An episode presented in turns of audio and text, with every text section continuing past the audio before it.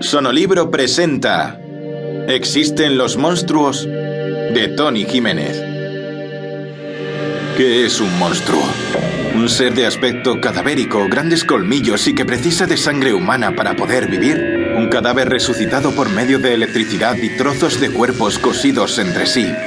¿Quizás un espectro podrido que ansía la carne de los vivos? ¿Qué es un monstruo? ¿Existen?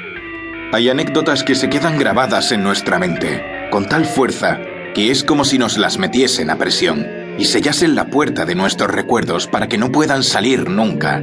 Para mí, la mayoría de ellas tiene que ver con mi mujer y mi hija.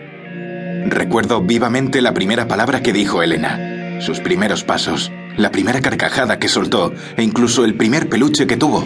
Un elefante al que Sara, mi esposa, llamó trombón.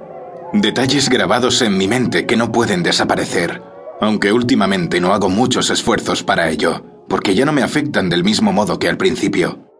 Un recuerdo en especial llena mi cabeza antes de dormir, sobre todo desde que empezó la vorágine en la que se ha convertido mi vida. Se trata de una pregunta que me hizo Elena con solamente cuatro años. En otro tiempo fui escritor, un trabajo duro en el que hay que insistir y que llevaba dentro desde joven. Me aficioné al terror, el miedo a lo desconocido, el pánico a lo que habita en las sombras. Los monstruos eran parte de esas criaturas que duermen bajo la cama y nos atemorizan desde las tinieblas de nuestros armarios. Elena, como si el destino lo quisiera, comenzó a leer y a escribir muy pronto, de manera precoz, hasta que yo mismo la sorprendí interesándose por lo que yo redactaba. Tras contarle el argumento de mi primera novela, una noche acostándola, me preguntó por los monstruos. Era curioso, pues no lo hizo con miedo, no. Elena nunca tuvo miedo de las criaturas que poblaban mis libros, de los seres que gateaban por las páginas de mis escritos, ni por las criaturas que asustaban desde los párrafos que creaba. Para ella todo lo que aterrorizaba a un niño era algo tan corriente en su vida que lo veía normal. Yo tenía la culpa de que sonriese cuando alguien le hablaba del hombre del saco o del monstruo que se escondía bajo la cama. Su pregunta fue directa, con una sinceridad que envidio de los niños. Me preguntó si los monstruos existen. Una cuestión curiosa para un escritor de libros de terror. Le dije que no.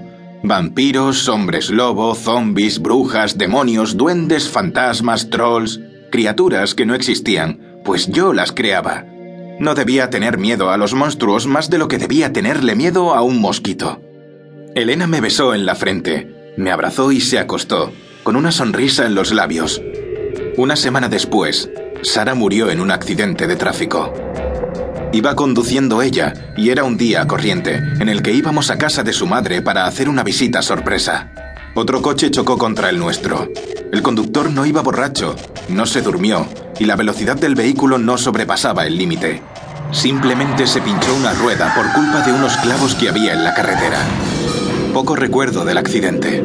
Afortunadamente, solo conservo fragmentos que no se han mantenido con tanta fuerza como los bonitos instantes de mi vida con Sara y Elena.